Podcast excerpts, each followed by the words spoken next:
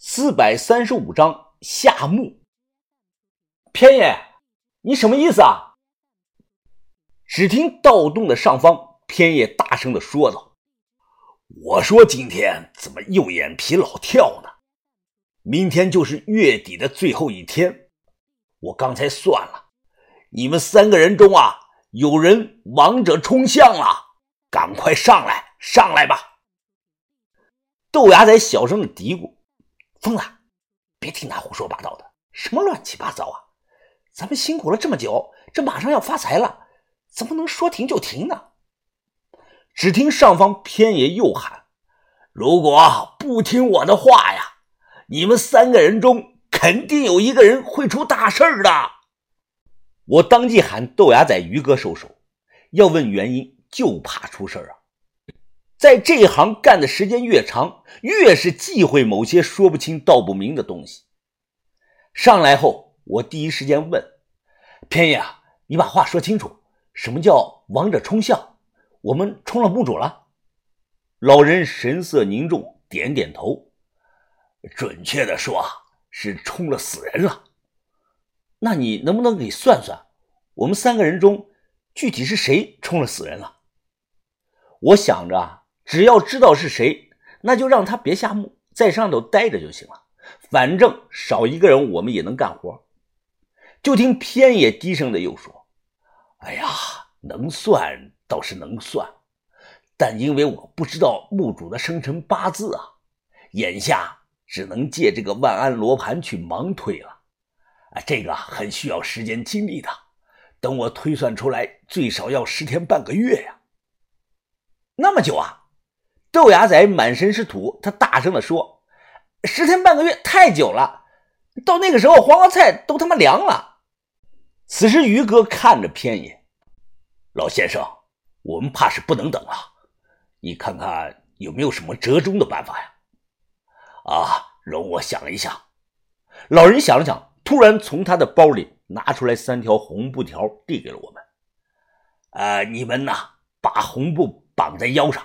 记住了啊，绑的时候打一个活结儿，下去后谁的红布先掉了，谁就是那个冲王之人，要第一时间跑出来。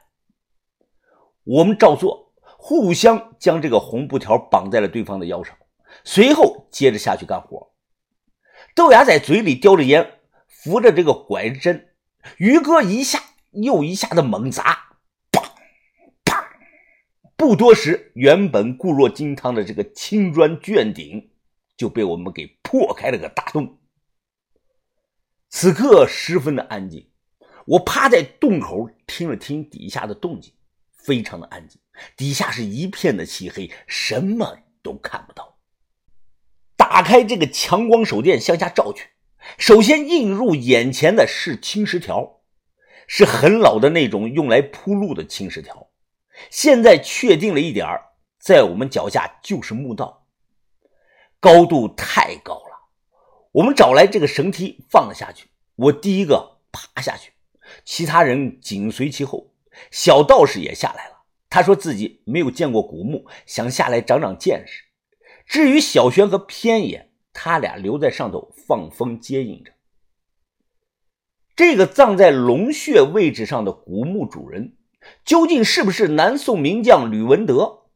暂时无法下结论，但能肯定一点这里从没有被打扰过，是七百年前第一次被生人踏足。疯子，哎，你看啊，哎，乖乖了，墙上还有壁画呢。豆芽仔下来后举着手电说道：“墓道两侧墙上画满了壁画，部分脱彩了。”宋墓有壁画本来是很正常的，但这里的壁画内容却是很奇怪。他画的不是传统的那个八仙星宿，或者是北斗七星的那些，画的全都是人物图。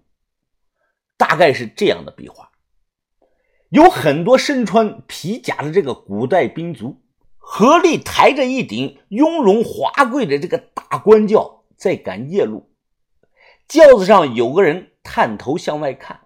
这个人不知道是男是女，因为其脸部的彩绘全脱皮了，根本看不清楚。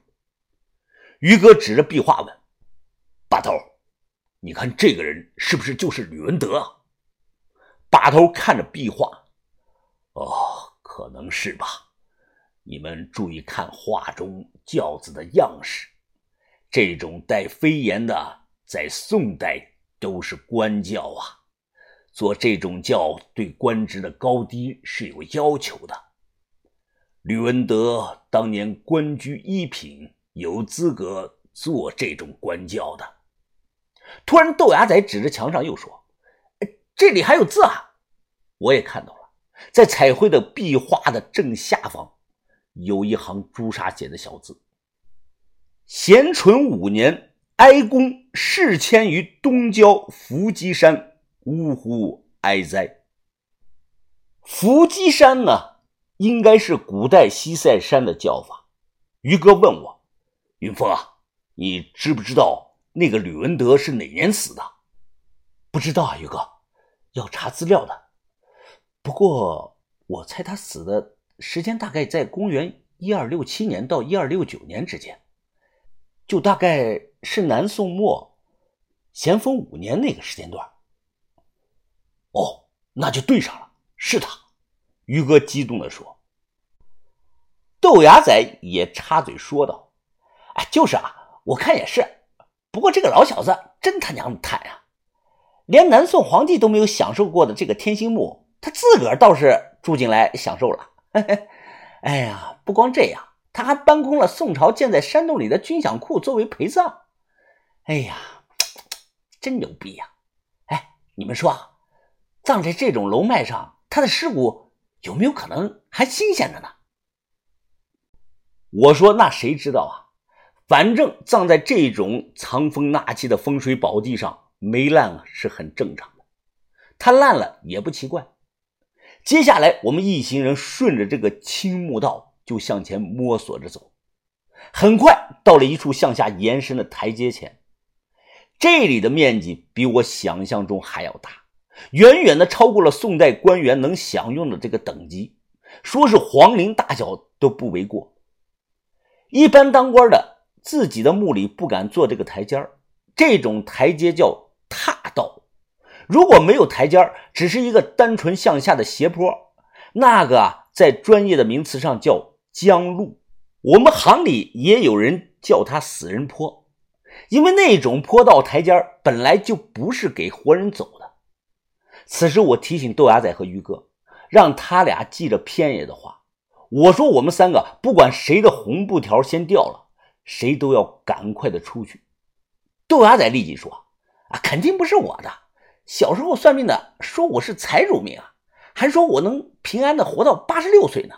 哎，于哥，你小心点吧，我觉得很有可能是你。”于哥摇了摇头：“我从来不怕这些，我有我佛保佑。”我觉得啊，可能是云峰。云峰啊，你要小心些。我顿时笑了。于哥这么说，你佛还保佑你来盗墓啊？操！你你他娘的吓我一跳啊！你小道士拿着手电筒对着自己的下巴照，他还翻着这个白眼儿，冷不丁的看到他的脸，吓了我一大跳。我还以为见鬼了。呵呵，亏你还是职业干这个的，看你那个熊样。吓尿了吧？小道士微笑的说：“哎，别怕啊，我可是有度牒的道士。如果这里真有个鬼什么的啊，那别的不说，我咔咔咔手起刀落，三下五除二就给他超度了。傻逼！哎，你说什么？啊？哦，没什么。我说谢谢你了。哎，不过麻烦你啊，不要在墓里说‘鬼’这个字，这是我们行内的规矩。啊，行了行了，知道了。”小道士不耐烦的摆了摆手：“我下来啊，是想见识一下古董的。哎，古董呢？怎么一件都没有见到啊？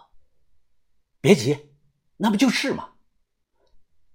下来台阶我指指木墙上的一处洞龛，从我这里能明显的看到洞龛内放着件陶制的小镇墓兽。说完，我走过去想把这个陶制的镇墓兽拿下来，结果因为高度差了点够不到，于是我喊来于哥把我举起来，手刚碰到这个镇墓兽，突然间我腰间绑这个红布条掉了。